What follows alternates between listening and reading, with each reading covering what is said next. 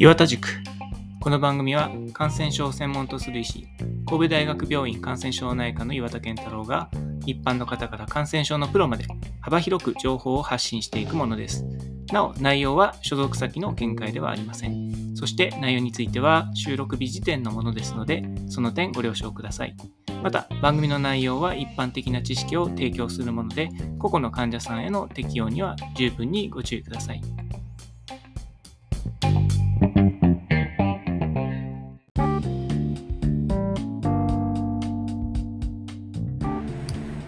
はい、皆さん、こんにちは。えー、今日は、えー、菌のことを喋ろうと思います。でシトロバクターコセリですね。えー、これ昔はシトロバクターリバーサスという名前だったんですけど、えー、まあ、今はコセリという別の名前がついてますけど、これについて喋ろうと思います。まあ、一般論から言うと、僕はあんまり菌の話そのものをするのは、えーまあ、そんなに好きではなくて、好きではないって、まあ、嫌いでもないんですけど、なんていうか、あの、えー、ま、感染症の世界はあの微生物フェチの人がすごく多くて、ま、微生物に見せられてる人、まあ、これはあの寄生虫でもウイルスでも菌でもいいんですけどもあのすごいもうあのハマりやすいと、まあ、専門家だから当たり前といえば当たり前なんですけどもね僕は昔からあんまりそのなんていうか菌そのものにこう引き込まれるっていうそういうフェティシズムっていうのがないですね。まあ、もっと言うと僕、あの、オタク心があんまりないんですね。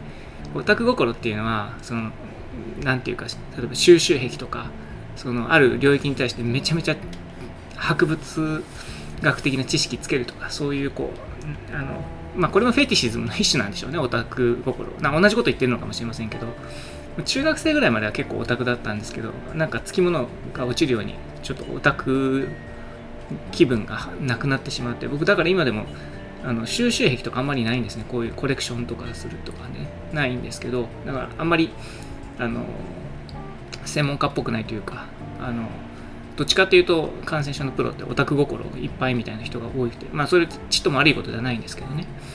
まあ、ただあの、えっと、あんまりそのなんていうか重箱の隅つくようなところの細かい知識にこだわりすぎると大局が見えなくなるっていう pitfall はあるので、そこはあの虫の目、鳥の目ってよく言うんですけど、まあ、両方見れるようになっておくっていうのは大事で、あの細かい知識にとらわれすぎて、あの全体像が見えなく見失ってしまうっていうのはあの時々見る pitfall なのでそこだけ気をつければもちろんオタクでも全然構わないと思います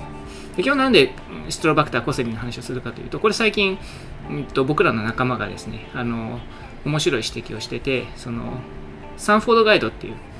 まあ、ガイド本があるんですけど、あのこれでシトロバクターコセリの扱いが間違ってるんじゃないかっていう、そういう指摘をしたんですね。指摘をしたのは、あの現在、県立尼崎病院であの感染症で働いている飯島先生でして、彼はちょっと前まで神戸大にいたんですけど、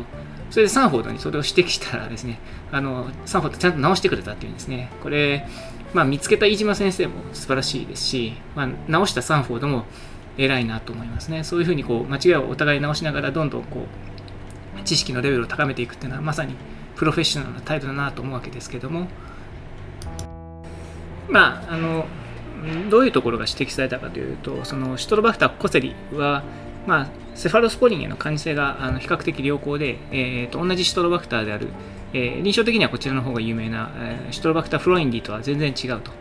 いうところが、まあ、サンフォードガイドの不備として指摘されて、まあ、それが治ったということだったんですね。まあ僕もあの今回ちょっと、えー、レビューしてみて思ったんですけどね、あのシトロバクター、コセリとシトロバクターフロインディっていうのは、まあ、臨床的には全然別の菌だというふうに理解した方が便利ですね。もちろん微生物学的にはあのシトロバクターというその属に入っているので、あのそのなんていうんですか、類似点も多いんでしょうけど、まあ、こういうことって時々ありますよね。臨床医学的には全然違うもので、微生物学的にはほぼ一緒みたいな。あの一番いい例はあれですかね、肺炎球菌と、えー、いわゆる緑色連鎖球菌って言われているやつですね。え、ー、と、ストレプトコッカスニューモニエと、えー、ビリダンスストレプトコッカイ。まあ、要は、あの、肺炎球菌も緑色連鎖球菌の仲間でして、微生物学的にはもうほぼ一緒と一般的には言われてるんですけど、臨床的なキャラは全然違う ということですね。まあ、こういうことは往々にしてあるものです。まあ、そんなこんなで、えーと、シトロバクターコセリについて、えーと、ちょっとここでレビューしてみましょうということで、ちょっと前置き長くなっちゃいましたけど、えー、考えてみたいと思います。まあ、シトロバクターっていうのは、あのー、CITRO で、バクター、BACTER と書きますけど、これはあの、えっ、と、サイトレート、えー、クエン酸っていうんですかね、日本語では。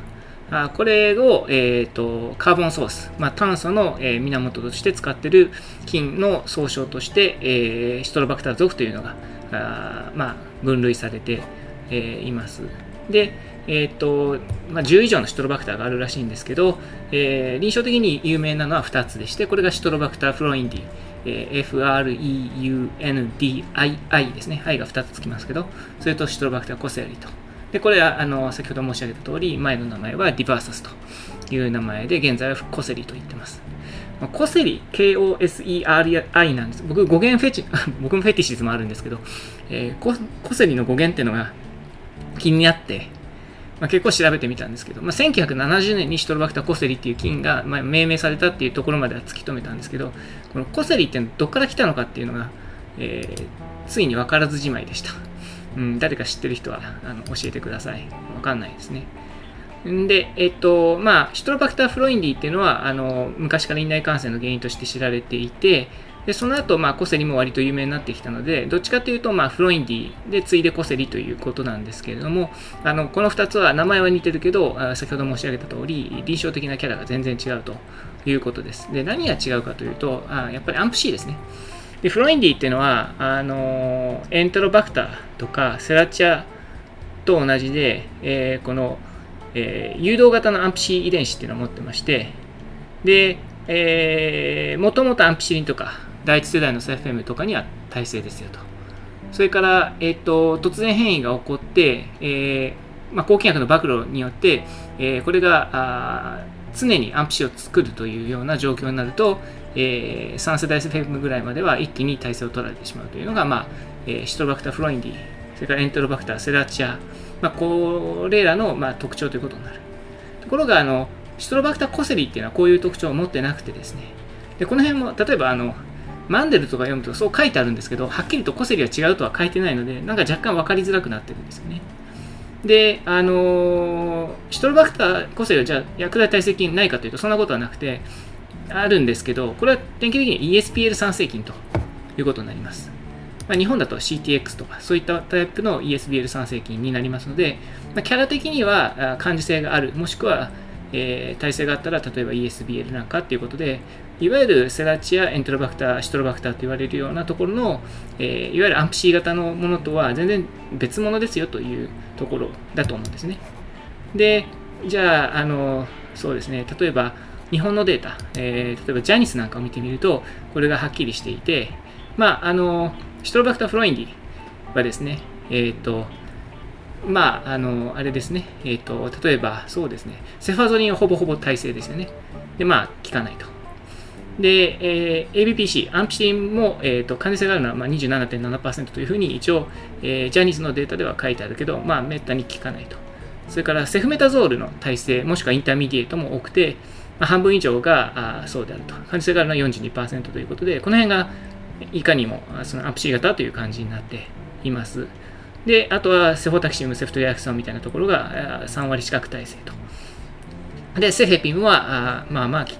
大体効きますよと。耐性菌は稀ですよというのが、まあ、日本のジャニスのデータをそのまま読むとそんな感じになります。で一方、コセリになるとですね、えー、アンピシニン耐性っていうのはその通りなんですけど、えー、これがセファゾリニが49%、えー、感受性というふうになってます。えー、そうすると、まあ、半分ぐらいですね。これ2021年に公開されたデータですけども、えー、セファゾリンが半分ぐらい感受性あると。でセフメーターはほぼほぼ感受性あり。まあ、これ典型的な ESBL 型ということになりますね。セフタキシムもあ90%感受性がある。まあ、だから第3世代のセフもほぼほぼ使えるってことですね。で、えー、セフェピももちろん使えますよと。ただまあ、そういうことになると、まあ、コセリに対してセフェピもわざわざ使わなきゃいけないっていう必然性ってのはほとんどないということになります。もちろん、あのカルバペネムとかも感じ性ありますけど、同じ理由でわざわざ選んで使うほどの薬ではないということになります。ということで、まあ、あのシトロバクタコセリっていうのは、まあ、比較的感受性がいい、感受性で、あの、という観点から言うとですね、まというのが、ま特徴の菌であるということになると思います。臨床的にはあのコセリが一番有名になったのは小児科領域になりますね。特にその新生児の髄膜炎の原因として、えあるいは脳脳瘍の原因として非常に死亡率が高いものとして知名度が上がりました。数的に言うと頻度はそれほど高くない。まあ、例えば昔の GBS、えー、B 群溶連菌の髄膜炎とか、最近で言うと大腸菌の髄膜炎っていうのが、まあ、新生児の髄膜炎としては数的には多いんですけど、ただ特徴としては、あこういった、えー、シトロバクターコセリの新生児髄膜炎もしくは脳のよっていうのは特徴が強いので、まあ、あの有名になりましたと、はい、いうことです。で、マンデルなんかを読むと、まあ、その血液脳幹網のところにある、まあ、マクロファージの、えー、鈍色陽菌、えー、ですね、ファゴライソゾーマル作用っていうのが、まあ、に対して抵抗性があるというのが、まあ、その、えー、C コセリのパソジェネシスの一つとして紹介されています。まあ、あのー、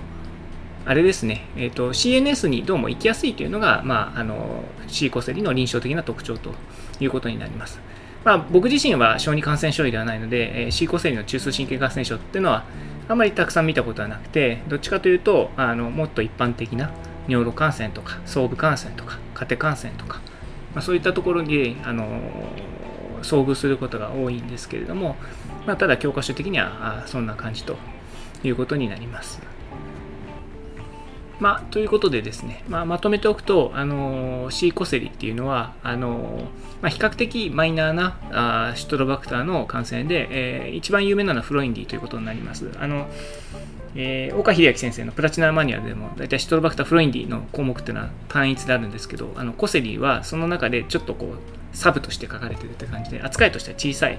ですよね。えー、ですので、まあ、臨床的な特徴っていうのもちょっとこう、えー、まあ、見落としではないですけども、あの割と軽く見られがちなんですけども、えー、むしろフロインディとは全く別物として扱うのがいいでしょうと。で、おそらく半分ぐらいはセファゾリンでいけるし、で大多数はセフトリアクションでいけると。で、まれにやっぱりあの臨床その症例報告レベルではですね、ESBL 酸性菌ということでアウトブレイクとか症例っていうのが出てますんで、まあ、稀にセフメタゾールとかを必要とすることもあるということで、まあ、そういって考えてみると、セファゾリン、セフトレアキソン、セフメタゾールと、まあ、セフムで対応できる菌というふうに理解する方が、一番臨床的には手っ取り早いかもしれませんね。まあ、そういう感じでこう、あのこの菌を理解したらいいんじゃないかなと思います。まあ、僕は一般的にはそういうふうにこう超臨床目線でですね、あの菌を他の菌と区別するっていうような形で、まあ、あの自分の拙い脳みその中で整理するっていう作業をやってます。まあ、皆さんはどのように理解されるかは皆さんなりにあの方法を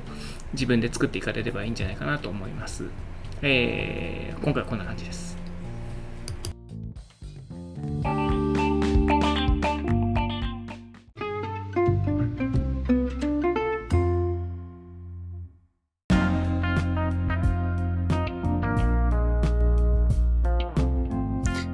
岩田塾ではお便りを募集しています。お便りは E メールまたは Twitter のハッシュタグ岩田塾でお願いします。メールアドレスは、ケンタロウ岩田1969アットマーク gmail.com です。それでは皆さん、さようなら。